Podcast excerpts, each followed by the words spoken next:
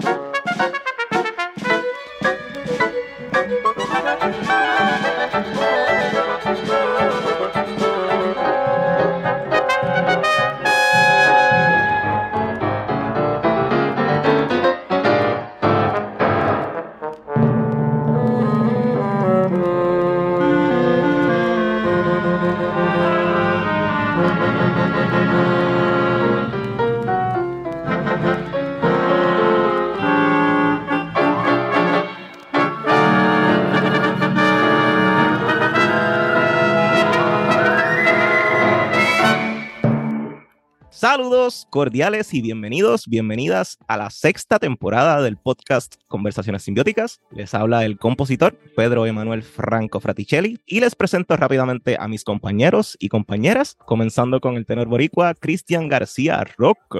Saludos. El musicólogo Juan Luis O'Halloran. Saludos cordiales. Y las pianistas y maestras Rocío del Mar Girau. Saludos, hola. Y por último, Melissa Rosario Nieves. Saludos. Quisiéramos comenzar esta nueva temporada honrando el centenario del compositor Amaury Vera y Torregrosa y su aportación a la música puertorriqueña. Queremos agradecer a Yavetza Vivas Irizarry, coordinadora administrativa de la Orquesta Sinfónica de Puerto Rico, y a Melissa Santana, directora ejecutiva de la Corporación de las Artes Musicales, por los boletos de cortesía que nos brindaron al equipo del podcast para ir a disfrutar y cubrir el concierto homenaje a Mauri Veray. Este homenaje fue el pasado sábado 9 de septiembre de 2023 en la Sala Sinfónica del Bellas Artes de Santurce y debemos decir que la Orquesta Sinfónica de Puerto Rico hizo un trabajo impecable al tocar la música del maestro Amaury Veray. Ese día antes del concierto tuvimos la oportunidad de conversar con figuras como Edgardo Díaz, Raymond Torres Santos y el director Roselín Pavón, que de hecho Roselín está celebrando sus 50 años en la música, así que felicidades al maestro Pavón. Felicidades, maestro, gracias por todo lo que hace por la música. Uh, muy bien, y en el día de hoy, y para honrar la memoria y legado del maestro Amaury Veray, vamos a estar conversando con una persona que conoció, trabajó con el compositor y además es la persona responsable de copiar sus partituras. Y no solo las de él, las partituras y arreglos de una gran cantidad y variedad de otros artistas, como lo es Rafaela Ponteredé, Jack Delano, Raymond Torres Santos, Alfonso Fuentes, Ernesto Cordero, Carlos Cabrer, Juan Sorroche, Rey Santos, Lito Peña, Chico O'Farrill, Cuco Peña, Pedro Rivera Toledo, Mandy Visoso, José Pujals, Bobby Valentín, Miguel Cubano, La Fania All Star, Lucecita Benítez, Plácido Domingo, Juan Manuel Serrat, Rocío Jurado, Los Rayos Gama, la orquesta de Willy Rosario, Cristian Castro, la orquesta filarmónica Arturo Somoano, la banda de conciertos de Puerto Rico y hasta las de Calle 13. Démosle la bienvenida al copista musical Joaquín Martínez Torre. Bienvenido, Joaquín. Muchas gracias, saludos a todos, Rocío, Melissa, Chris, Juan, Pedro. Nada, eh, para mí es un honor hablar de Amaury. Este, en esa lista que mencionaste de, hay faltan muchos arreglistas, Cuco Peña también, otro que trabajaba con él durante muchos años, no sé si lo mencionaste, pero, y bueno, aquí estamos, este, a lo que ustedes me pregunten sobre Amaury, hablar sobre él. Fueron al concierto todos, ¿verdad? ¿Les gustó la música? Sí. La verdad que fue la, la No, orquesta.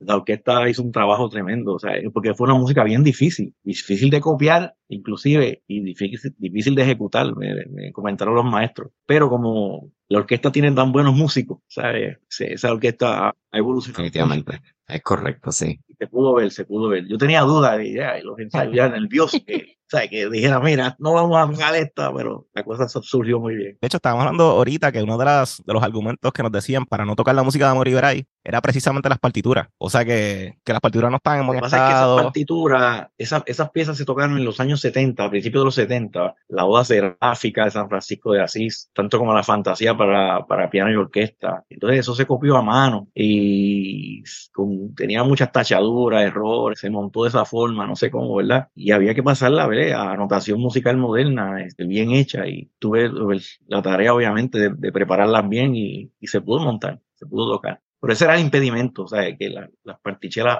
hubo unas perdidas, partituras incompletas y se pudo, se pudo hacer.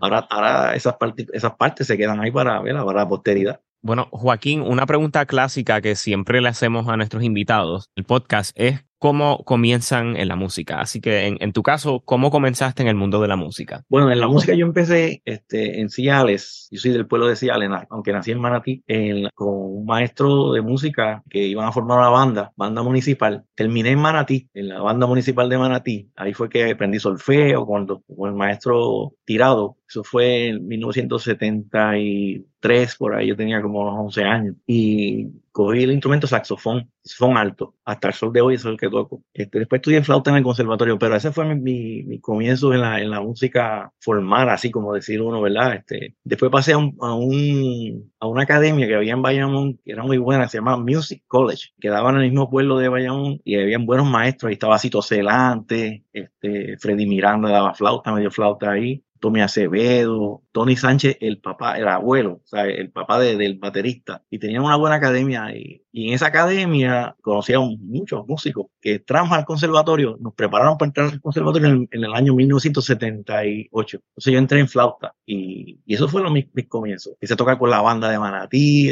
después orquestitas por ahí de esas, para ese tiempo, ¿verdad?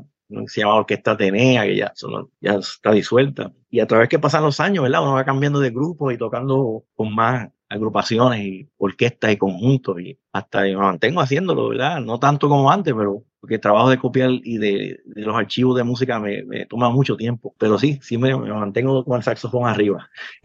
¿Cómo haces esa transición de, de la flauta a copiar partituras? Y, y, para los que nos están escuchando, si nos pudieras hablar un poco sobre cuál es el trabajo de, de un copista. Bueno, el copista lo que hace es que toma la partitura del compositor o del arreglista o ambas cosas. Y esa partitura es como si fuera un diagrama, ¿verdad? Donde tienen todos los instrumentos, este, porque esa es la forma que el arreglista puede plasmarlo, porque se, se visualiza, ¿verdad? Todos los instrumentos juntos, si se llama la partitura o el score en inglés, ¿verdad? Pues el trabajo mío es, además de copiar la partitura, es extraer las partes de cada instrumento. Si es orquesta, pues cada, la trompeta, los saxofones, piano, cada instrumento por separado. Eso no es simplemente copiarlo, sino que copiar música conlleva una, un trabajo especial, es copiarlo bien, porque eso es lo que llaman el engraving en inglés, y es copiar bien la música, que las páginas pasen bien, con silencio, que las frases estén bien articuladas, bien presentadas, que no se corten, este, ponerle cue notes, o sea, notas de aviso a los instrumentos que están esperando mucho tiempo. O sea, tú contar 60 compases y después, si te pierdes, ¿dónde voy? Bueno, si tienen los cues, este, mira, aquí entró la flauta, ah, pues voy por ahí. Pues entonces, aquí entró el violín, me, me faltan tres compases para entrar a mi instrumento. Y así esa, esa, esa es la forma de, de hacer las cosas bien, o sea, que, que que se, se, presente bien al músico. Que, o sea, si yo lo fuera a leer, me gustaría que fuese así. Y esa es, es como una regla, se llaman los engraving rules, la, las reglas de engraving, no sé cómo se, decirlo en, en, español, pero ese es, el, ese es el asunto de copiar música. Muchas veces hay que transportarlo, porque lo hacen en tono de concierto. Ahora los programas, ¿verdad? Tienen eso, esa facilidad de hacerlo bien rápido, automáticamente. Pero antes no, antes que había que transportarlo, por ejemplo, las violas que transportan, eh, perdón, la, el corno inglés, los clarinetes en si bemol, las trompetas en si bemol, esos instrumentos, y las, las trompas en fa, transportan una quinta ascendente. O sea, no suenan donde se escriben y ese tipo de cosas. ¿Cómo es que usted hace la transición de voy a comenzar a ser copista o cómo es que usted comienza bueno, a ejercer esta profesión? Cuando yo estaba en el conservatorio, yo entré en 79, el conservatorio viejo que estaba, que, que ahora uno pasa y está, es, una, es como un desierto allí, una, una zona que uno dice, wow, ¿cómo es, es, tan grande eso que era? O sea, se ve, pues yo parece que tenía la letra natural de la, notación musical, la tenía bien, o sea, y, cuando cogí las clases de armonía y hacía los trabajos, pues los estudiantes y los profesores, profesores notaban mi caligrafía. Entonces muchos estudiantes me daban los trabajos para pasárselo. Entonces todos los trabajos casi, casi todos tenían la misma letra. Ah, ese es guaco, ese eso lo copió guaco. Entonces no es que yo le hice el trabajo, sino se los pasé a bonito, ¿sabes?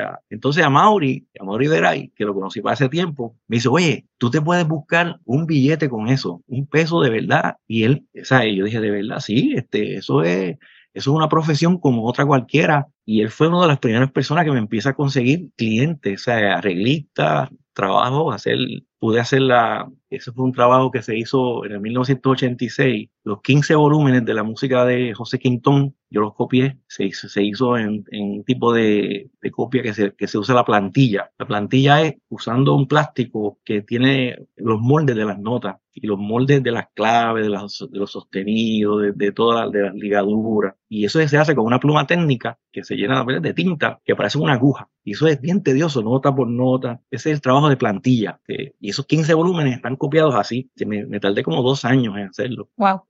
Eso lo produjo, eso lo, comité de amigos de José Quintón, era un grupo de cuameños. Ahí estaba Carlos Pasalacua, estaba Doctor Pipo, estaba Mauricio Veray, Vanessa Vasallo, recuerdo. que había un hijo adoptivo de Quintón que se llamaba Philip Monero, que, que tenía todos esos manuscritos, y el, el doctor Carlos Gadea, era el otro que tenía los manuscritos originales. Yo trabajaba con unas copias de los originales y se pasaron esos 15 volúmenes. Después seguí copiando, empecé, empecé como que a ganar dinero de eso en, el 82, hace ya 30, 41 años más o menos. Uf. A,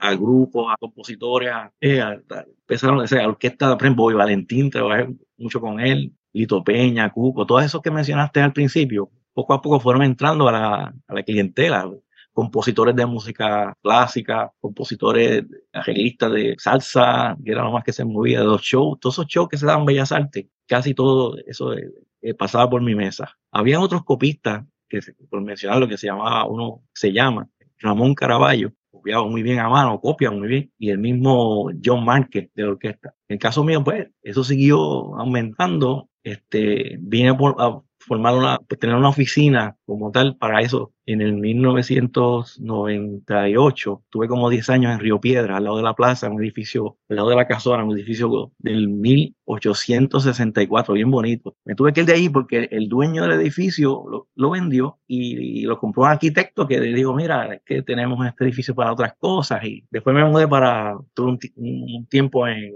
Winston Churchill. Y ahí van pues los arreglistas, compositores, este, o si no yo iba donde ellos, ¿ves? pero saqué ese espacio de mi casa porque eh, el volumen de trabajo era mucho. Wow, y más a mano, o sea, yo no me puedo imaginar cómo terminó esa muñeca.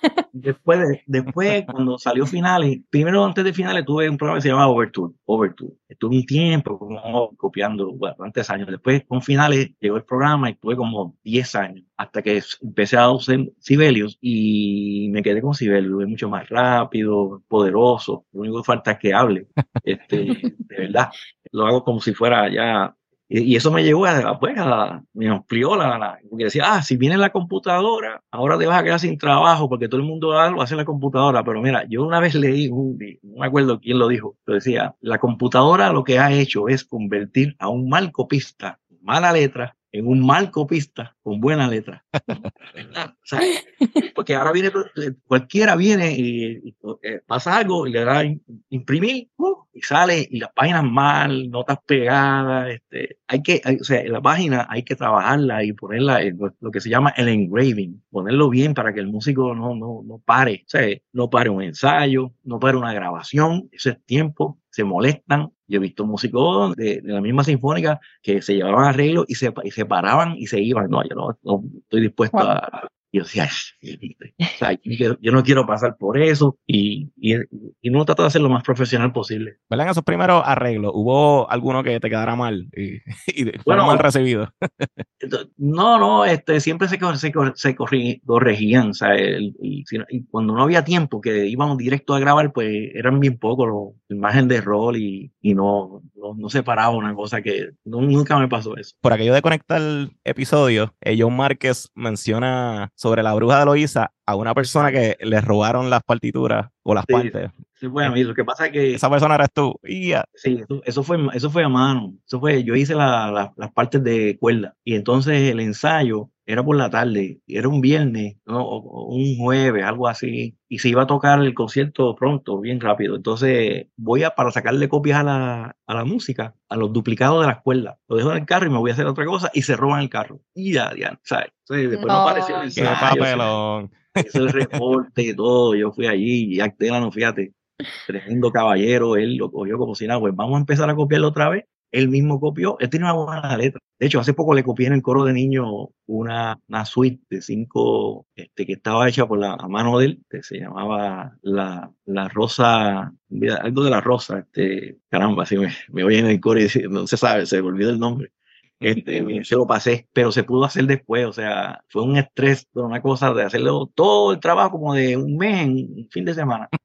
Dormí sin, pero se, se, se, salió el trabajo, la orquesta lo tocó. Ahora lo tengo en la lista de pasarlo otra vez, pero ya en, en, en notación decibelio, en la sinfónica, está en la lista de, de las partituras que, que se están digitalizando. Super. Joaquín, ¿nos pudieras hablar, por favor, un poquito sobre quién era Mauri Y Mauri. conoce y su trabajo con él, sus colaboraciones? Sí, sí claro, la Mauri, bueno, además de un gran compositor, uno de mis grandes amigos, era un gran intelectual, era como tener una, ¿verdad? una biblioteca ambulante al lado tuyo. Yo lo conocí cuando entré al conservatorio en el 79 y cogí historia de la música con él como te he mencionado anteriormente, me empieza a buscar trabajo, o sea, me relaciona con trabajos de, de copiar. Hicimos una amistad grandísima, este, íbamos a la casa de Yauco, me quedaba con mis hijos, él se quedaba en mi apartamento, toda su familia, son mis, mis grandes amigos. Pues yo lo conocí en el 79,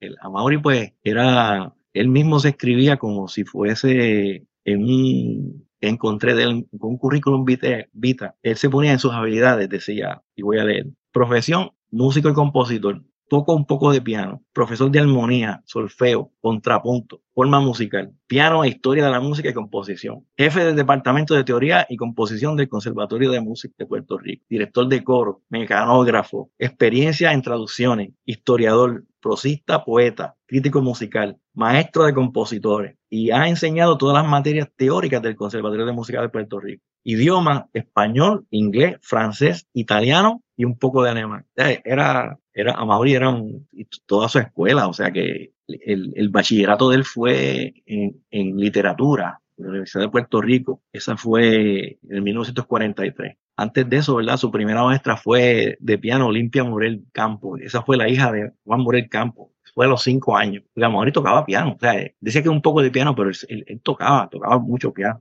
Este, después le hacen los bachilleratos en la UPI, se hace, después hace un bachillerato, otro bachillerato de música en New England, la, la, de música de la Universidad de Nueva Inglaterra en Boston. Eso fue en el 49. Después sale y se va a Italia del 56 al 59 y cogió el curso de perfeccionamiento composiciones musicales de la Academia Nacional de Santa Cecilia de Roma con el maestro y del Brando Pizzetti. Y eso fue lo que lo catapultó a él, ¿verdad? A hacer más. Y las composiciones de él tiene en el archivo de la música de investigación de la música puertorriqueña, donde están todo su, toda su colección, tiene más de un 150 obras, más wow. o menos. Este, escribió mucho para piano y voz, en la mayoría. Su primera obra fue en el 38, 1938, y era, se llamaba Los Pinos del Cementerio. Esa fue en el 38. Hizo oh, muchas, eso en, en, del 38 en los 40, los 50, casi todo es para voz y piano,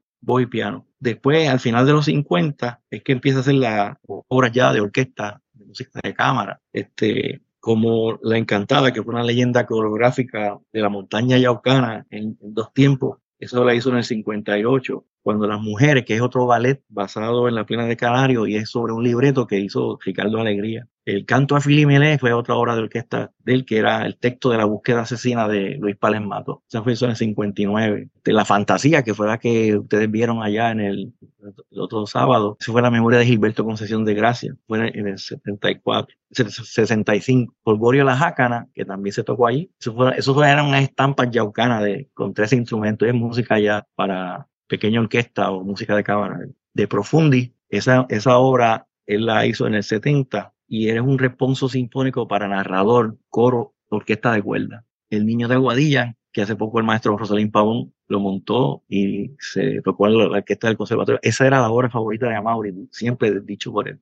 Niño de Guadilla. Rosalín, maestro Rosalín Pavón lo montó en el 82, se tocó como tres veces y luego hubo una versión antes de la pandemia en la sala de festivales se, volvió a tocar de sala, sala eh, sinfónica y el pasado año, eh, para Navidades, que se grabó y se transmitió por el Canal 11, se hizo una, sí. producción magnífica con, la, con el Conservatorio de Música. No sé si alguno de ustedes participó ahí. No. Pues, no, pero lo vimos, lo vimos por televisión. Lo vimos, pero no. no, pero sí que, sí que haya salido algo de Amor y ahí en la televisión, eso es, eso es grande. Sí, sí. Ya nosotros nos habíamos graduado del conservatorio. Ok, muy bien. Joaquín que fue el narrador. El narrador original era David Ortiz, David Ortiz Angrelo otra obra grande de él es la obra seráfica de San Francisco, así que la vieron allí también, que eso era para orquesta. Y hay otra obra que, que me gustaría que alguna vez pudiera montar, que se tocó en los 70, a principios de los años 70, fue en la misa de Requiem de José Quintón. Eh, la misa de Requiem de Quintón fue que Quintón no la pudo terminar. A Mauri es que la termina, la reorquesta, y prácticamente es, es, más, es como más de Mauri que de Quintón. Eso se tocó eso lleva coro, este, eh, orquesta, y entonces es una obra que, como dice aquí, no terminada por Quinton, de suerte que la refundición comprende coro y orquesta. Los solistas los hubo, los hubo dispuestos Quinton, después la hizo en el 73. Y Amaury, pues, era un, en su vida personal, era un lector de libros, pero impresionante. Aparte de su vida religiosa que él tenía, era bien, bien creyente en el catolicismo. ¿verdad? a su manera. Y Amaury pues dictó pero, muchas charlas, escribió mucho, eh, hablando de su faceta de musicólogo. Hizo una cantidad, que muchos de ellos están en el archivo, de artículos y presentaciones, que en un tiempo futuro próximo deben incluirse en la historiografía de la historia de la música de Puerto Rico. Este, estudios como la vida y desarrollo de la danza puertorriqueña, Federico Chopin, poeta tonal del pianoforte, eso fue en el 49, La mujer en la ópera de Mozart, la escribió en el 1956, la visita de Adelina Patti y Luis Moreau Gottschalk a Puerto Rico en el 1857, la misión social de la danza de Juan Morel Campo, el cuarteto de cuerdas de José Quintón. Nosotros conocemos a José, Quintón por Amaury, él es, que lo, es el que lo investiga, de hecho, el, en el 1913 es que Quintón coge la danza y la convierte en, la, en una danza de concierto, y muy diferente a la danza que se tocaba antes de Quintón. Eh, escribe también Quintón, máxima aspiración de nuestra creación musical, en el 54, de Tavares, de Elisa Tavares, de evolución de la música, la célula rítmica, el tema del nacionalismo musical en Puerto Rico. Mauri tenía una visión bien nacionalista, ¿verdad?, de, de, de la patria y de Musita Ferrer, de Rafael Hernández, así sucesivamente. Son muchos escritos que, que se deben recopilar y se deben de, ¿verdad? Hacer como un volumen de las obras de él, de las no, obras, artículos. Es bien importante hacer eso. Pues, y Amaury también era un fanático de del cine, del cine clásico. Tenía libros su biblioteca que está también en la Universidad Interamericana, libros de, de, cine de todo, de historia del cine, cine italiano, impresionismo en el cine, también eh, Amor era un gran cocinero, pero súper. Tiene un montón de libros de cocina también. Se pueden ver todos esos libros allí. Y, Me gustaría ver un libro de cocina de eso. Yo que soy fan de la Mayoría de los, la mayoría de los libros del club, obviamente, eran de Puerto Rico, o sea, eh, historia de Puerto Rico y era mayoría. Mencionaste lo, mencionaste un poquito, ¿verdad? Su interés por el cine. Y verdad, Amari Veray, aparte de ser ¿verdad? una de estas figuras importantes en el cinemismo musical puertorriqueño, pues resulta ser que pues también es uno de los primeros compositores de cine en Puerto Rico, colaborando con la Divet, allá con Jack Delano también. ¿Nos puedes hablar un poquito de verdad con cuál es esa relación, cómo entra, verdad, a la, trabajar con la Divetco y con, con verano. Una vez yo fui con él a, a llevarlo a la Divesco. Él daba clases también cerca de la Divesco, en la, en la escuela, la escuela de arte que hay allí en la... Ah, artes plásticas. Artes plásticas. En la Divesco llegó a hacer como 10 películas. Eh, una de ellas era Pedacito de Tierra. Esa fue en el 1952. Ese, esa era después de la División de la Educación de la Comunidad. Otra fue El Puente, en el 53 que la produjo también la educación de la comunidad. En el 53 también hizo otra la música de la película Milagro en la montaña. Todas esas películas se encuentran en el archivo general, en la filmoteca. Se pueden ver, están digitalizadas. En el 54 hizo la música de Doña Julia, también producida por la Dives. En el 54 también, o sea, estaba bien activo en los 50. El de los Cabos Blancos, se llamaba. En el 55 eh, hace la música de Mayo Florido. En el 76 La Quiebra, texto y música de Amaury. Portrait of Juliet, que es una metamorfosis del personaje de Julieta de Shakespeare, de la Julieta de Shakespeare. Esa fue en el 82, esa, esa, y la música para el documental La sombra de una huella, de, la produjo David Ortiz. Esa fue su última composición. Ahí yo tuve el honor de grabar la parte de flauta. La dirigió, música la dirigió el maestro Ricky. Cuando estaba empezando a, a, dirigir, tocaba trompa y grabó la parte de trompa, pero dirigió el conjunto que se usó. Ahí grabó Vanessa Basayo, piano, wow. eh, Genesio Riboldi en clarinete, este, Oh. grabé en la flauta. Yo estaba colado ahí, ya, ya estaba hasta asustado, pero Ahí, caballote. y no, yo, yo era, pero Vanessa Basayo, Carlos Rosario tocaba el, el violonchelo, el oboísta era el maestro de, de oboe que está en la, en la Yupi, Harry Rosario. No, era, y eso, y, y está también, eso está digitalizado también, debe estar en el, en el archivo general. Esa fue su última hora, el 82. Amori pues enfermó, estaba poco la salud de él, ya se había retirado, quería escribir un libro, este, o sea, de la música de Puerto Rico, de historia de la música de Puerto Rico. Ese fue su último proyecto que estaba, estábamos realizando, por ahí pues lo, yo llegué a, poder grabarlo, entrevistarlo, eh, bajo el Conservatorio de Música de Puerto Rico. Me asignaron a mí para grabarlo a él y esas grabaciones están, O sea, en video, no en audio. audio. De ahí, como, de ahí se iba a recopilar para hacer un libro de la historia de la música de Puerto Rico por Amor y Veray Oh, como él no, quer- no podía ya como que escribir bien, o sea, estaba un poco de la salud, pues decidieron grabarlo, o sea, y de ahí se editaba, se iba, era un proceso obviamente que iba, iba a tomar un tiempo, pero el, tr- el trabajo era, era más que meritorio hacer eso. Mm. Y entonces, pues, nada, pues, Amor murió joven, a los el años, o sea, el- lo que pasa es que, pues, su condición y eso para, lo hacía verse mayor, no era que, no, no le tocaba el tiempo todavía. Este, quisiera preguntarte sobre esos cursos de historia, este, porque tenemos la duda de que si él daba la historia de música occidental o si daba el curso de historia de música de Puerto Rico. ¿Cuál Él era? daba, él daba el de historia de la música de Puerto Rico, la historia de la música de Puerto Rico. La historia de la música occidental, al tiempo que yo estuve, la daba Edu- el maestro Edwin Ram. Aunque a Mauri quizás la pudo haber dado, pero el- de cuando yo lo conocí ya no la estaba dando. O sea, solamente se dedicaba a dar composición y historia de la música de Puerto Rico. Ah, y armonía, orquestación. ¿Qué libro, qué libro, qué libro se utilizaba en esa clase? Este, ¿cuál era el, no el prontuario? Eso era, eso, eso es lo malo, que, eh, o sea, que no se, no había un libro como tal. Él utilizaba el libro de, de Callejo.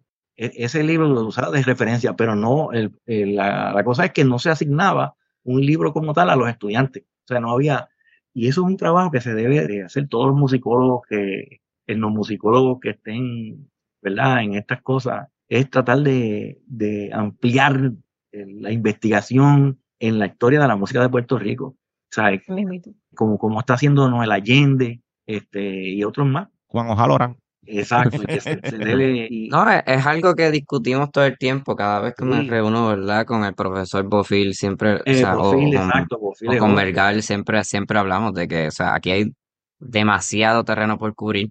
Yo diría que uno también, uno de nuestros problemas aquí, y qué lástima, es que pues Puerto Rico no cuenta con un programa de musicología o etnomusicología. Yo estaría apuntado hace rato ahí.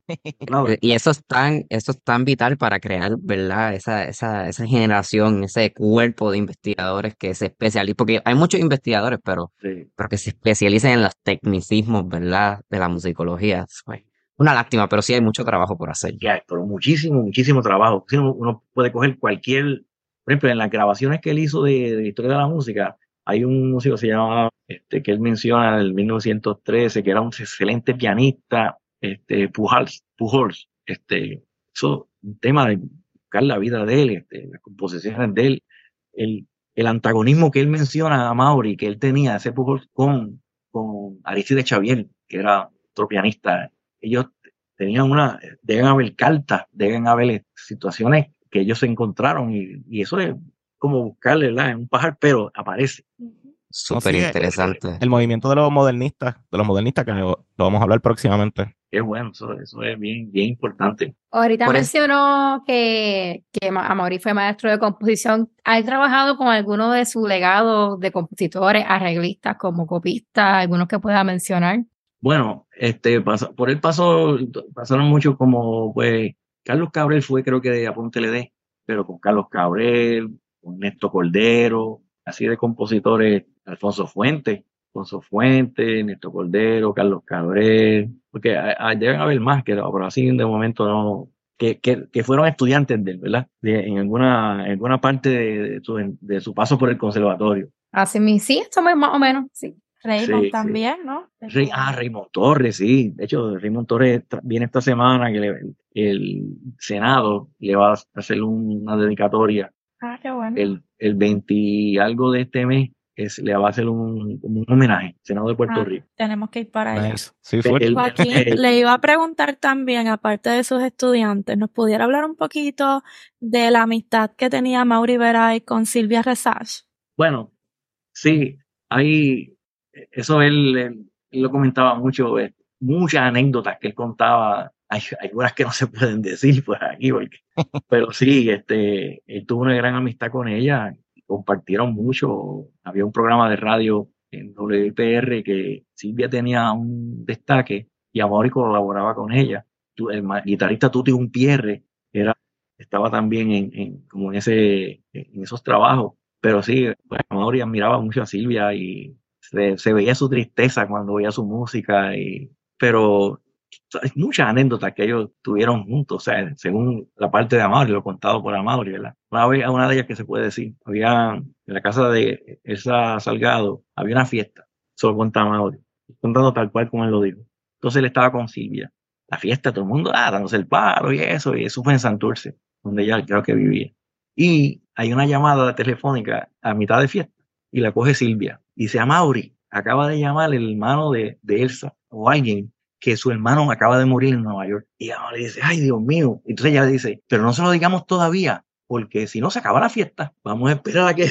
Entonces se acordaron que Silvia bajaba abajo al teléfono público y como ya se estaba acabando la fiesta, pues llamaba. Y llamó, entró la llamada y vi. Entonces Mauri cogió el teléfono y que actuó. Y, ay Dios mío, bendito, mira eso, lo que ha pasado. Eran tremenditos. Excelente. No puedo contar de él, pero sí, este, son. ¿Eso fue en casa de Elsa Salgado? Elsa Salgado, eso fue en la casa. La pianista. La pianista, sí. Algo que me, que me llama, ¿verdad? Algo que siempre discutimos, ¿verdad? En este podcast. Nosotros como jóvenes, ¿verdad? A veces investigando un poquito sobre la historia de la música en Puerto Rico, ¿verdad? Viendo figuras como Mauri Veray, Campos Parsi, que en algún momento también fueron jóvenes pues siempre nos llaman la atención los proyectos, ¿verdad? Que iniciaban en su juventud. Un proyecto que siempre nos llama la atención y que siempre sale ¿verdad? como tema en, nuestro episodio es pues, el, la organización Acción Musical, que, que Amaury Veray trabaja, ¿verdad? Como figuras como Campos Parsi, este, como la iglesia, este, entiendo que está Ramírez también ahí. Sí, que nos pudiese hablar, porque uno, uno ve que claramente ya desde, desde bien jóvenes había una inquietud bien grande, ¿verdad? Por echar la música adelante, por investigar, hacer charlas, tocar conciertos, ayudar músicos emergentes. Sí, sí. Bueno, eso se ve en la investigación de Amaury. Todos ellos por su parte en, esa época lo conocen como el, como el nacionalismo musical de los 50, pero yo coincido con Allende, no el Allende, cuando dice que eso empezó antes, quizás ya con... Sí, yo concuerdo también con... con Tavares tiene Tavares, por ejemplo, los aguinaldos, el souvenir de Puerto Rico de Tavares. Sí, sí, o sea, y la, la, la mancha, la marcha, ay Dios mío, ¿cómo se llama? La, marcha, la marcha triunfal. Sí, o sea. sí, sí, exacto.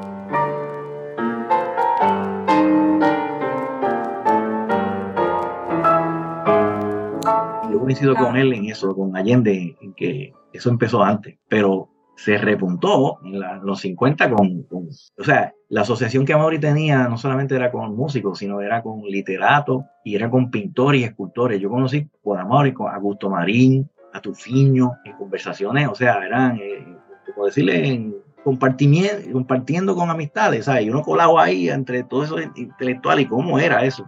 Pues pintores, escultores, Carlos Raquel, Tufiño, Augusto Marín, ellos escribieron un manifiesto. Eso quería preguntar, sí. En acción musical. ¿Dónde podemos acceder a, ese documento? Ese, manifiesto yo no, no, no, está en el archivo de, ¿verdad? En el archivo de, la Interamericana. No sé dónde, puede ser que esté en el archivo general, habría que ver, habría que, y eso yo tenía en, en agenda hacerlo, buscar, buscar dónde, el contenido del manifiesto está en el, en, pues, en el tomo de música de Campos Parsi, pero como tal, la publicación que ellos hicieron, porque yo pues, entiendo, ¿verdad? Que se hizo una publicación hasta de periódico o algo así. No, no. Y de hecho, Pedro se contactó en algún momento con el Ateneo, porque entiendo que fue en el Ateneo, y tampoco. Yo revisé en el archivo de Olga Iglesias, que ella también estuvo envuelta, ¿verdad? En eso, lo firmó, pero tampoco está ahí. Que Gracias de, de, ¿verdad? De no archivar eso y no, no tener alguna copia. Sí, definitivamente. Alguien puede tenerlo. Hay que seguir buscando. Claro. Tiene que estar en algún lado. Debe estar por ahí. Ya mismo aparece. Ya mismo. Claro, pero a mí me, me gusta la, la posición de ustedes. Sé que es la actitud que hay que tener en esto, de verdad. Así que si alguien sabe de ese documento, por favor, nos dejan saber. Lo estamos buscando. Acción musical en el presente. Claro, claro. Joaquín, ¿alguna anécdota que nos pueda dar de Amaury Veray como profesor en el conservatorio? ¿Cómo era él enseñando en sus cursos? Bueno, el de Historia de la Música de Puerto Rico pues, era un curso único, ¿verdad? Con la expertitud de él. Una vez a Mauri lo operaron de la espalda y de la... Entonces llegó un catre y daba la clase postado con una, una varita apuntando para, la pizarra. Alguien le, le, escribía. Con dedicación. Con ganas de dar clase porque... Sí, sí, porque pasó tiempo en lo que se recuperaba, y, pero la, eh, la, clase era una clase excelente, era, era, ahí nadie faltaba, de verdad todo el mundo iba, y yo tengo las notas todavía de, de, esa clase, era de memoria que él la daba, pero, pero lo, lo, lo, único que digo es que no había un texto como tal, o sea, no, no se asignaba. ¿Verdad, Joaquín? ¿Cuál es el libro? ¿Cuál es el libro de Callejo? ¿Cómo es que se llama para beneficio de los que nos escuchan? Este, los músicos puertorriqueños, creo que se llama, la, de Fernando Callejo, 1915, 1920 lo tengo, Pedro. músicos de Fernando Callejo. música y Yo te lo puedo pasar, Pedro. Yo lo tengo. Sí, ese que de hecho Allende le hizo una como una revisión y lo volvió a publicar, añadiéndole algunos comentarios y investigaciones. Yo tengo la versión de, Néstor eh, Murray y Sarri. Ah, Duprey, disculpa.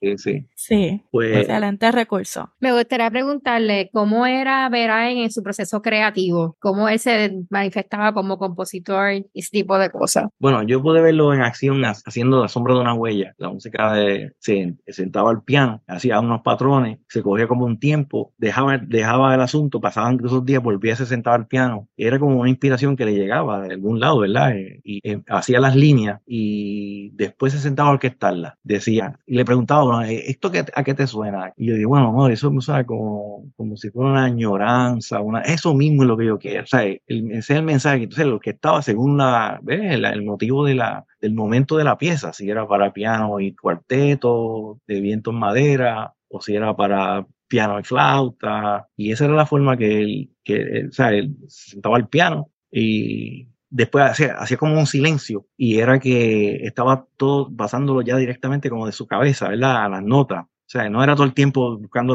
lo que él quería, sino que lo plasmaba muchas veces sin, sin ir al piano, directamente, como hacen muchos arreglistas, no, no tantos, muchos. Por ejemplo, Pedro Rivera Toledo escribía todos sus arreglos sin ninguna referencia de piano ni guitarra, nada. Eso era y tal, el, lápiz y la partitura y ta, ta, ta, ta, ta, ta, ta, todo eso era perfect pitch. Se de, de eso es increíble. ¿sabes? José Pujar también hacía.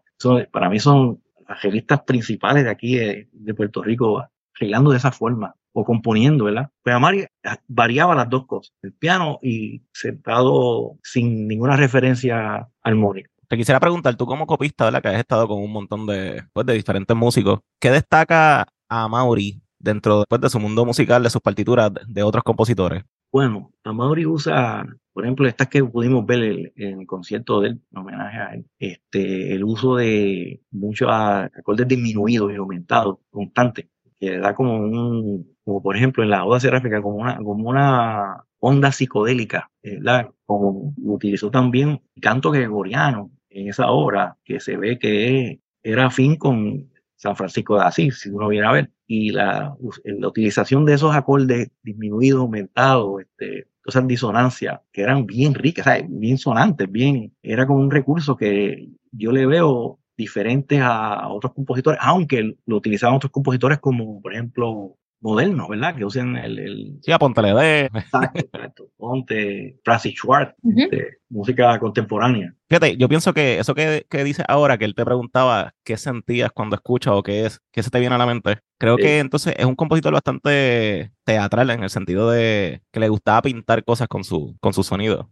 Es algo que... Lo digo, y lo digo que, que, yo veía hacer eso porque en ese tiempo, antes de yo casarme, yo, este, yo, vivía en el apartamento de él como por, tuvimos como por seis meses con, estaba Ángel Pelares, Pelares, que era un flautista, que él murió trágicamente en un accidente de carro. Pelares y yo nos quedábamos, nos estudiamos juntos en, allí en, en Roosevelt, lo decía un Roosevelt, del conservatorio. Entonces ahora digo, ah, váyanse, vénganse para casa, para allá, para el apartamento. Que ahí fue la, el conocimiento, viendo música todo el tiempo, este, compartiendo con él. Veíamos cómo él, o sea, él trabajaba, dice, bueno, voy a encejar aquí, este, nadie me moleste. Cosas así. Se pasaba leyendo, leyendo, leyendo, leyendo de todos. Una cosa impresionante, porque él sufría mucho insomnio. Y tú, no se levantaba así del cuarto del pendido leyendo ahí todavía y por eso te, te, hice ese comentario porque pude verlo en, acción de cerca. Esto es algo que se, se discutió, ¿verdad? En el panel que se hizo al culminar el concierto de, de la Orquesta Sinfónica, ¿verdad? De la música de, de sí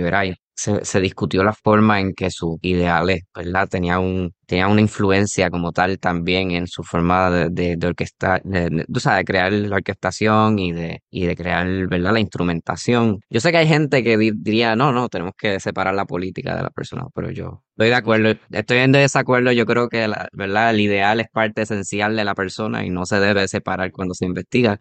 Así que me gustaría tocar un poquito ese tema, este, la influencia, el, nacionalismo y la idea, y ¿verdad? su ideal como influencia a estos aspectos técnicos en su, en su composición. Sí, Amor siempre decía que nosotros somos irreductibles porque nunca nos obligaron a, meternos el inglés a todo lo que da y, como país somos irreductibles y no, no nos dejamos hacer eso, o sea, seguimos hablando español como Hawái y otros. Este, el nacionalismo de él entraba por, todo el tiempo. Bueno, la, oda, eh, la fantasía se dedica a Gilberto Concesión de Gracia. cuando hace el himno del partido del PIB, que eso le envía a Pedro, que, hacía, se puede decir como decía, no, no, no se puede decir. Sí, sí, dilo, dilo, dilo, dilo. El tempo, con los cojones de Aguibana. Esa es una tremenda forma de comenzar un himno. Amori, cuando escribía también por orquesta, los solos se los daba a los segundos, si yo lo comenté aquel día, se los daba a la segunda silla, de la, por ejemplo, en las maderas. Eso pasaba en las maderas. La primera flauta era Peter Kern, el primer clarinete era Kathleen John, el primero era David Byrne, el primer fagot era Alan Brown. O sea, todos eran americanos. Pues los solos, a se los daba a los segundos que era Harry Rosario, en oboe, Miguel Besosa en la flauta, y así, o sea, y eso él lo ponía y decía, para mí, amor, y el solo, porque le... no, lo que pasa es que los primeros son gringos, y yo se los doy a los boricuas, a los míos, ¿sabes? que se destaquen ellos. Muy bien. Eso, eso, pasó en la Oda Seráfica y pasó en la Fantasía, en las dos. O sea, yo vi claramente cuando el, el segunda flauta tiene los dos solos y no se los daban al primero. Y es, era eso. Era eso. Caramba, eso. Me encanta. Luchando contra el sistema musicalmente. Sí, sí, ¿Cuál, es la, ¿Cuál es el.? No sé, quizás esto es una pregunta que yo creo que en todo el mundo quizás también un poquito difícil de contestar y pues Amari tampoco está aquí para contestarlo el mismo, pero ¿cuánto diría es, es como que ese, no sé, ese, todo el mundo creo que tiene un tipo de despertar, por ponerlo así, una revelación que lo lleva en ese camino ideológico. ¿Cuál fue ese empuje que tuvo Veray? ¿Cuál fue esa influencia que tuvo Veray en su vida para ser tan, tú sabes, tan activo, tan, tan, no, no sé, no sé cómo ponerlo, tan pro nacionalismo y tan pro independencia? No sé, verdad, este, quizás él tuvo experiencia, él fue, él estuvo en el ejército de los Estados Unidos, él, fue sargento de inteligencia de la división de inteligencia en Panamá, también este, sus amistades, su círculo que en el 50 estaba... Era jovencito para eso. Eso fue Sí, cuando bueno, nació, en en el, él, Boston. na- él nació en el 22, exacto. Él nació en el 22 y en los 50 y pico, pues era, era jo- sí, joven, bien joven.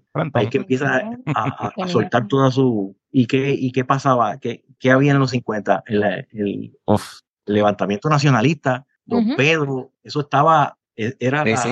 La orden del día, o sea, esto- Ujú. lo- el- el- el- los ataques en, en, en Jayuya, este, la policía, la represión grande que, que, Eran momentos bien tensos.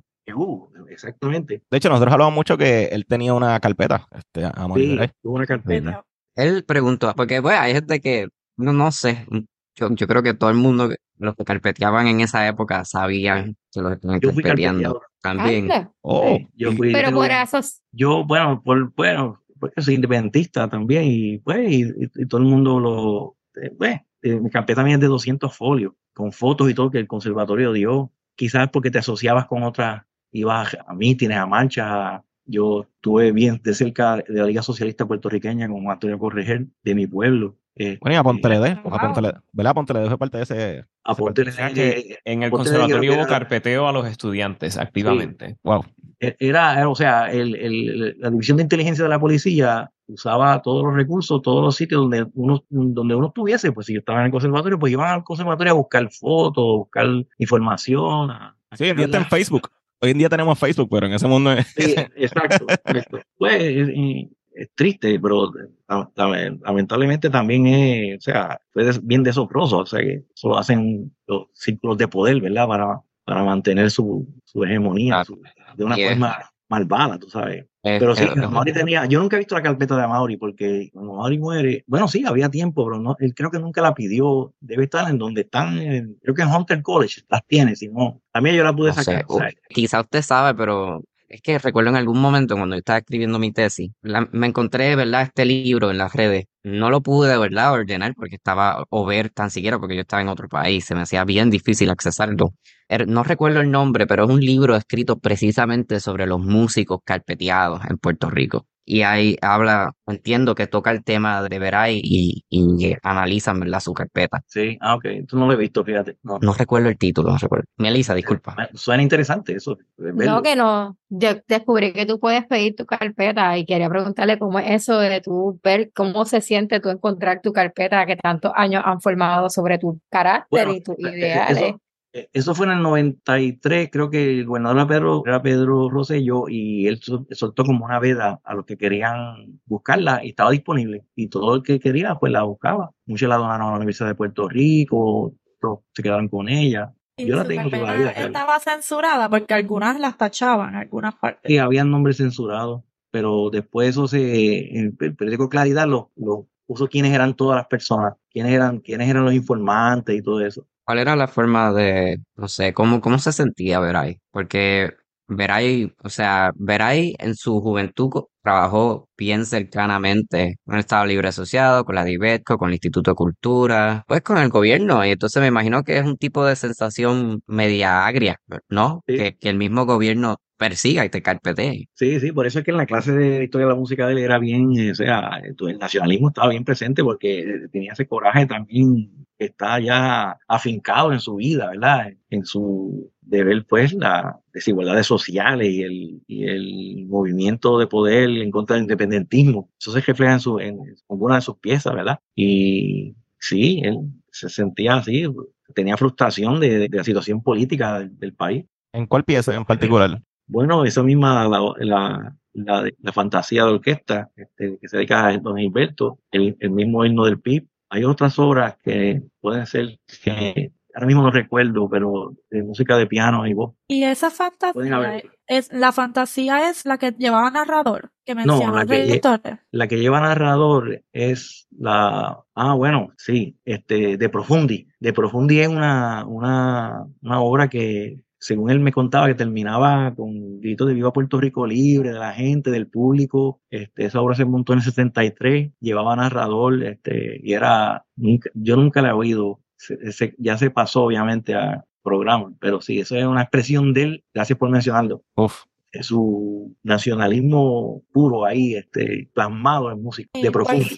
Y nos pudiera hablar, por favor, del archivo donde se encuentra todo este material de Amaury Vera y donde usted trabaja. Sí, el archivo, este, yo estoy a cargo de ese archivo. Ese archivo se llama Centro de Estudio e Investigación de la Música Puertorriqueña. ¿Cómo Ahí, comenzó? ahí, ahí, ahí eso comenzó con Allende, Manuel Allende. Lo hace cuántos años antes de la antes de la pandemia, un destaque de la misma universidad. Entonces empezaron a, estoy hablando del mil- 2014 por ahí, si no me equivoco. Este lo empezó Manuel Allende. Ahí se encuentran las colecciones de Augusto Rodríguez, que es el profe, era el maestro de canto del conserva, de, del coro de la Universidad de Puerto Rico. Maestro de canto, no, maestro de coro, Augusto Rodríguez, el, el gran director de coro. Toda la música de él, no solamente la música, sino sus documentos y sus libros y toda su... Se encuentra también la de Amaury, que se, la Fundación Amaury Veray, pues la pasa a la Interamericana. Se encuentra también la colección de Mandy Visoso, donde hay como cerca de 5.000 partituras de arreglos de él Wow. se encuentra la de Rafael Hernández Marín, el compositor. En esa pues, estoy digitalizando los manuscritos para convertirlos, ¿verdad? Este, ponerlo digitalmente en, en un archivo digital que sea acceso. Esa es la, la misión de ahora mismo de- de- del centro, digitalizar todo el centro para cualquier investigador, investigadora, historiador historiadora quiera, ¿verdad? Lo tenga acceso libre de la, en la web. También está el, la música de Moncho Ucera. Moncho Ucera fue uno de los grandes arreglistas del principio del siglo XX. Este, se destacó en orquestas de jazz en Europa, Estados Unidos, hizo, eh, esa, esa colección se, está, se va a empezar a, a catalogar en DESAL, porque está, son como 40 cajas que donó su viuda. Esa- esas cinco colecciones es las que están allí, hasta ahora, ¿verdad? Este, y ese es el fin, el propósito es digitalizar todo para que todas esas partituras y documentos, documentos incluyen audio, fotos, vídeos si hay, y obviamente los manuscritos estén a la disposición, ¿verdad? De, de todo investigador e investigadora y de todo estudiante de música y toda persona que esté interesada, ¿verdad? En, en la historiografía musical de Puerto Rico. Y yo, el, el archivo está, opera el, el lunes a viernes de 2 de la tarde a 6. Eh, Perdón, lunes, miércoles y viernes. Este es el tiempo que puedo dedicarle ahí. Porque estoy ¿Y sabes? En el archivo de la Sinfónica, haciendo el trabajo de digitalización de todas esas partituras de compositores puertorriqueños, pues que sean, como pasó con la de Mauri, que sean extraviados, faltan partes y estaban hechas a mano, unos borrones y cosas, todo se va a digitalizar. Y es un gran trabajo que está haciendo la, la Sinfónica, no solamente de las partituras, sino de, la, de todos los programas. Este, se están digitalizando todos los programas de su creación de la Sinfónica en el 58 hasta la actual. Hay algunos programas que están perdidos, que no se encuentran, ¿verdad? Y quiero aprovechar a través de, de este medio que cualquier persona que tenga programas de eso, eh, la Orquesta Sinfónica los puede co- digitalizarlo y se le devuelven. Eh, ¿qué programas tú dirías que son, ah, por ejemplo, algunos que faltan? Los que faltan son más bien de los 70 y los 80, esas décadas. Hay, hay años salteados. O sea, ahí está la historia, pues, quién eran los músicos, quién eran los directores, qué repertorio se tocaba. ¿sabes? Y siempre en los programas había como una sinopsis de lo que se va a tocar del Sí. compositor, de- y eso es súper importante. También se están digitalizando todos los audios que se grabaron desde los comienzos del 58 hasta que llegaron a grabarse por televisión. Se grababan en cintas de un cuarto, ri to ri, y hay como 500 cintas de esas que se van moviendo. Ya después cuando llega acá ya está digitalizado, o sea, en tiempo moderno ya, 2000 ya. Pero, O sea, que hay una labor, hay una labor bien, bien, bien grande ocurriendo ahora mismo. Tuvimos tres archivistas ahí trabajando, cada uno en yo en los manuscritos, hay una que estudió conmigo en la universidad, está en la- los programas, se llama Sonia Daubón, y en, la, en los audios que los está di- digitalizando de análogo a digital, eh, Salomón, Néstor Salomón, tiene un estudio en, en Levitown, Mucho trabajo. haciendo la orquesta. Mucho trabajo importante. Y le pregunto, ¿el archivo recibe donaciones de partituras de compositores inéditos? Sí, todavía- sí, claro, claro, sí, seguro. Eso es, Sí, porque Sí, recientemente estábamos hablando en que encontramos en el archivo las partituras de Monsita Ferrer, ah, sí, muchas danzas que están en manuscritos, también como usted mencionó, con muchos borrones y que no, no están muy accesibles. Pero eso, eso, la, eso es la guarda del archivo. Es el, el Sí, yo las digitalicé, yo fui las Ah, digitalicé, las tengo. Ah, muy que bien. sería, sería excelente digitalizarlas también. Yo, yo vi algunas que había un- ah, Pedro Ruiz que trabajaba allí este, en ese archivo de Boncita, llegué a ver. Pero sí, eso, es- eso es importantísimo. Un file digital al archivo, claro. Ah, pues no sé. Por esa, por esa misma línea de Rocío. Quizás para beneficio del oyente, pero también para nosotros mismos, ¿verdad? Como ¿verdad? investigadores, este, músicos, este, jóvenes. Si uno quiere, ¿verdad? Aportar su granito de arena de una forma u otra, ayudar, colaborar, este, ¿cuál es la mejor, cuál es la mejor forma de verdad de, de hacerlo? Bueno, sí, este, se busca un permiso a través de la universidad y coordinan conmigo y sería bienvenido. Claro, el, el primer equipo, el, el archivo necesita equipo más digitalizado, más escáner, por decirlo este, en inglés. Porque solamente tengo, tengo uno allí, yo uso uno mío personal algunas veces, pero se están tratando de hacer, propu- o sea, se están haciendo propuestas para buscar fondos externos, para tener más equipos que estén al día para agilizar los trabajos. Al tener dos, tres escáneres, pues podríamos, cualquiera de ustedes, de verdad, bienvenidos sean, de verdad, y se Yo busca un permiso, todo con mi celular, con mi se busca, iPhone. sí, se busca un permiso de la universidad y creo que eso no, no habría ningún problema. Sí, es importante. Sería una ayuda grandísima. Y, y lo bueno es que ustedes son músicos, que para eso no debe ser cualquier archivista, así que es el músico, ¿sabes? que sepa. Yo he visto cosas que le cortan las páginas y le cortan pentagramas y, te- y qué es esto, o en qué tonalidad está, por ejemplo, la metadata que se hace de la música de Rafael Hernández, Marín, la metadata que estoy haciendo, estoy siguiendo los términos de Dublin Core. Yo además de música hice una maestría en biblioteca, en la UPI, y en archivo, tengo un posgrado. Y usamos el Dublin Core que eh, tiene unos 15 elementos que son, describen el documento, el título, autor, año, pero yo le añadí también el texto, la, la lírica de, no se dice lírica, pero de la canción. En el caso de Rafael Hernández, él componía casi todo piano y voz ahí mismo, a lápiz. Y está el texto ahí. Entonces, si tú buscas una canción y no le sabes el nombre, pero te acuerdas algo de la letra, escribes la letra y por- porque tiene OCR, detecta dónde está esa, esa- o sea, eso sería un avance. En esas descripciones está eso también. Y entonces la tonalidad. Un músico sabe que todo está en la menor, sol mayor, porque hay versiones diferentes de la misma canción. Pues esta está en la y esta está en re. o la bemol, o- porque él le pone, Rafael Hernández le ponía para ser cantada por fulana. Ok. Y hay música ahí que no se ha tocado nunca, no se ha grabado nunca. O sea, eso es la impor- tiene una importancia grandísima eso. Wow. Hay mucha música que estrenar entonces. Sí, pero la, la archivística de cualquiera de ustedes sería bienvenida. Sí, seguro que sí. Yo quería hacer una pregunta y es relacionada a una de las piezas por la cual eh, Amaury es más reconocido en, en la cultura popular puertorriqueña y es eh, cómo surge el, el villancico yaucano de, de Mauri Veray. ¿Con ¿Cuál es la historia detrás de esa pieza? Quisiera niño besarte y San José no me deja. Dice que te hago llorar, verdad que ahora sí me dejas. Bueno, según Amaury mismo decía, el villancico él lo compuso en una hora.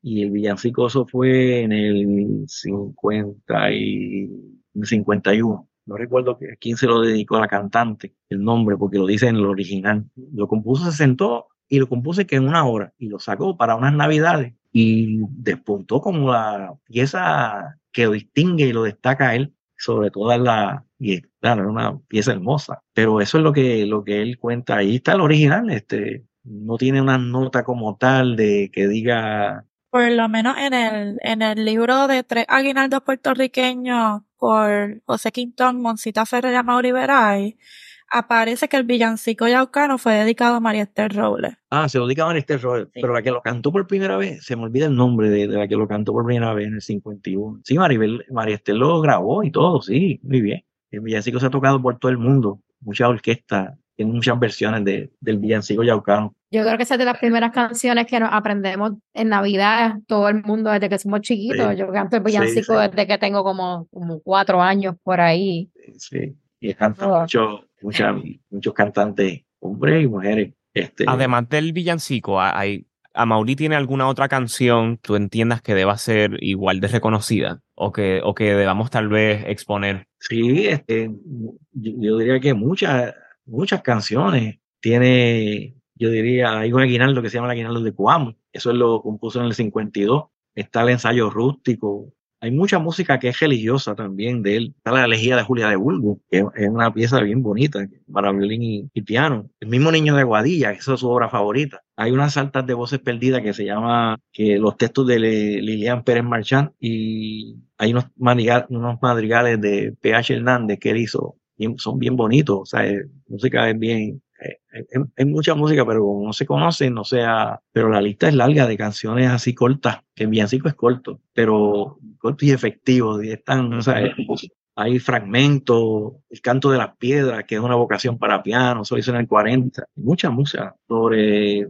70 piezas, yo diría que hay de piano y Sí, sí. Entre el tiempo que usted trabajó con Amaury, iba a hacer una pregunta, ¿cuál usted cree que fue el proyecto más ambicioso que llegaron a trabajar juntos? Bueno, Mori dejó inconcluso una ópera que se llama La Danza de Juan Aquilino. Eh, es una ópera en dos actos y era un tema bufo, una ópera bufa que trataba, eh, yo leí el libreto hace tiempo y era, era como el tiempo de España, en Puerto Rico, en la colonia española. Era una situación que había con, con un cura y unos monaguillos, algo así. Era una, no, ahora no tengo muy claro el, el, el libreto. Era para orquesta y tenor, una ópera. Mira. Cristian, Era Cristian, vamos a.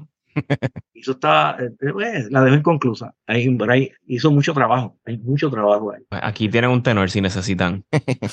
Muy bien.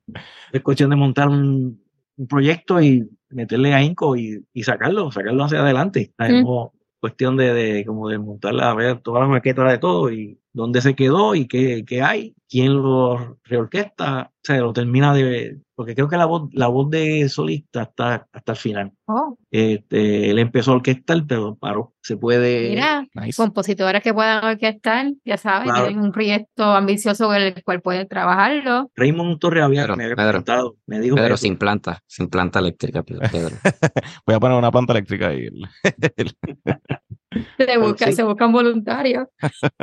pero sí, el- el- esa, esa ópera se quedó inconclusa. Wow. Y es un, eh, es un file grande, o sea, tiene muchas páginas. La Muchas páginas. danza de Juan Aquilino. La danza de Juan Aquilino, sí. Juan Aquilino era un personaje, yo no sé si eso está ligado al Ateneo puertorriqueño o iba a montar el Ateneo puertorriqueño, no sé, no, tendría que investigar bien, ver qué, qué escritos hay sobre eso. Y está allí en un file Ahora que, que usted menciona, ¿verdad? Esta ópera. Yo sé que el episodio después de, de Amor y Veray, pero como menciona ópera, ¿verdad? Y el archivo en la Inter y además porque tiene la colección de Rafael Hernández. Usted trabajó en la, en la reconstrucción de la, de la obra, la ópera Cofresí de Rafael Hernández. no. no, no llegó. No Ok. trabajé ahí. Ahí creo que estaba, Néstor Cordero era, no, no, no recuerdo quién fue el que, un Raymond Torres fue. Yo sé que estaba Y Rosalín. Pero el, el que trabajó la, la orquestación, Eh, no, no eh, sé si fue Creo Raymond. que el maestro Paquitín Figueroa. Ah, Paquitín, Paquitín. Sí. Y ahí hay otras dos, dos, dos óperas, ¿no? De Rafael Hernández. No sabría decirte, yo voy, son como 3.000 piezas que hay allí. Oh, Y yo voy, y yo voy por las 750 y pico. Eh, adiante. Hay Ok. tela para cortar. Sí. Y cada vez que cojo una, me detengo, pero una cosa de wow, mira, ¿qué hizo aquí? ¿Qué hizo acá? Mira ahí. Ya encontré la- las piezas para piano que grabó San Román. Está la No. custodia negra. Ok. De- pero de la que grabó San Román para, De piano. pero de San Román. No, las obras de Rafael Hernández. Ah, de Rafael, no, entonces no he llegado ahí, si están ahí, porque el, ese archivo, el hijo que trabaja en el museo, que queda al lado del archivo, el museo Rafael Hernández, Rafael Hernández, que lo atiende el hijo de Rafael Hernández, que es Chalí Hernández. Chalí lo que hizo con las piezas de Amaury, de Amaury, de Rafael, fue como ordenarlas en orden alfabético, nada más. Yo estoy digitalizando una a una y haciendo la metadata de cada una. No he llegado a eso, no he, no he encontrado eso todavía. O sea, en, en realidad voy como por la letra C, porque eso es en orden alfabético. Grande. Sí, o sea, estoy siguiendo ese mismo orden. Y claro, eso va a cambiar una vez se catalogue digitalmente. Eso se pone en, en una- otra plataforma digital y trabajo interesantísimo. Pasa que el tiempo a uno no le da y, bueno, cosas que pasan, pero nada, es importante el trabajo de Gracias, gracias Joaquín por todo lo que haces, todo lo que has hecho, por tu No, gracias, lucha incansable. Realmente creo, creo que ha sido un excelente inicio de temporada. Estamos aquí maravillados con toda la información que nos dice. Y obviamente, pues, queremos ser parte de, de este movimiento que está ayudando a que la música se conozca, a Sí. rejuvenecer todos estos proyectos y todas estas óperas Gracias a ustedes, de verdad que he visto grabaciones y la verdad que es bien necesario lo que están haciendo. Yo los, fe- yo los felicito a ustedes por, por esta iniciativa tan importante. ayuda también a la historiogra- historiografía musical de Puerto Rico. Sí, definitivo. Bueno, realmente tienes trabajo este infinito, pero ¿cómo la gente te puede conseguir? ¿Cómo la Ahora voy a copiarle. Bueno, me pueden escribir a Joaquín Copista, así mismo, joaquincopista.gmail.com. Ahí Perfecto. me escriben y yo les contesto rápido. Estoy a la orden siempre, en disposición. Pues, Nuevamente, ¿cuál era el horario de la, del Yo soy, archivo? soy a El horario de archivo es de lun- lunes, miércoles y viernes de una, 2 de la tarde a 6 de la tarde. Pero que me pueden escribir y anticipadamente yo pues, me preparo para recibirlo. Yo les había enviado el catálogo a ustedes de, de lo que hay allí. Si algo les interesa ver, simplemente me escriben y, y lo pasan por allí y acordamos la fecha y ven el documento que quieran. Gracias, gracias, Joaquín. Ya sea partitura Excelente. o, o, o carta o foto, lo que sea. Gracias. Sí, Excelente. quería nuevamente darle las gracias a Betsa, Viva Irizarry, ¿verdad? Que nos dieron los boletos de cortesía para poder ir al concierto. Sí, sí. Y la directora- a la directora ejecutiva, Melissa Santana, y obviamente a la Orquesta Sinfónica de Puerto Rico, que hizo un trabajo excelente con la música de nuestro Amaury Veray. Y pues nada, gracias a todo el mundo que ha escuchado este episodio y espero que se disfruten esta nueva temporada, que venimos con nuevos, nuevos materiales, nuevas cositas. Este, tenemos también a Rocío y Melissa, ¿verdad? Este, nos están ayudando. Este, y bueno, ¿dónde la gente los puede conseguir en las redes? Comencemos, Cristian. A mí me pueden conseguir en Instagram como Tenor Boricua. Juan, ¿dónde la gente te puede conseguir en las redes? Bueno, a mí me pueden encontrar en Facebook como Juan L. O'Halloran, O'Halloran es O apóstrofe H A W L O R A N o en Instagram como El Vampiro Boricua. Uh, Rocío, ¿dónde la gente te puede conseguir en las redes? Me pueden conseguir en Instagram como Del Mar Piano o en Facebook como Rocío del Mar Arroyo. Uh, Melissa, ¿dónde la gente te puede conseguir en las redes? Me pueden conseguir en Facebook como Melissa Nieves Rosario o me pueden conseguir en Instagram como Entre Lunas y Estrellas. Uh, bueno, a mí me pueden buscar en Instagram como Cuervo Tropical y en Facebook mi nombre Pedro Manuel Franco Fraticelli. Al podcast lo pueden buscar como Conversaciones Simbióticas en Facebook e Instagram, en Twitter como Simbiótica Pod. Además, estamos en TikTok. Les deseamos feliz San Valentín. Este episodio se supone que saliera el año pasado, eh, pero salió ahora. Gracias a todas las personas que donaron para que fuera posible y seguiremos trabajando para informarles sobre la música puertorriqueña. Y pues nada, gracias por haber escuchado esta primera episodio de esta temporada 6. Gracias Joaquín, ha sido un episodio Gracias. súper cool. Este, Gracias a ustedes. Muchas gracias Joaquín por compartir el tiempo con nosotros. Siempre. Gracias. Seguimos en Gracias. contacto. Y hasta la próxima. Bye bye.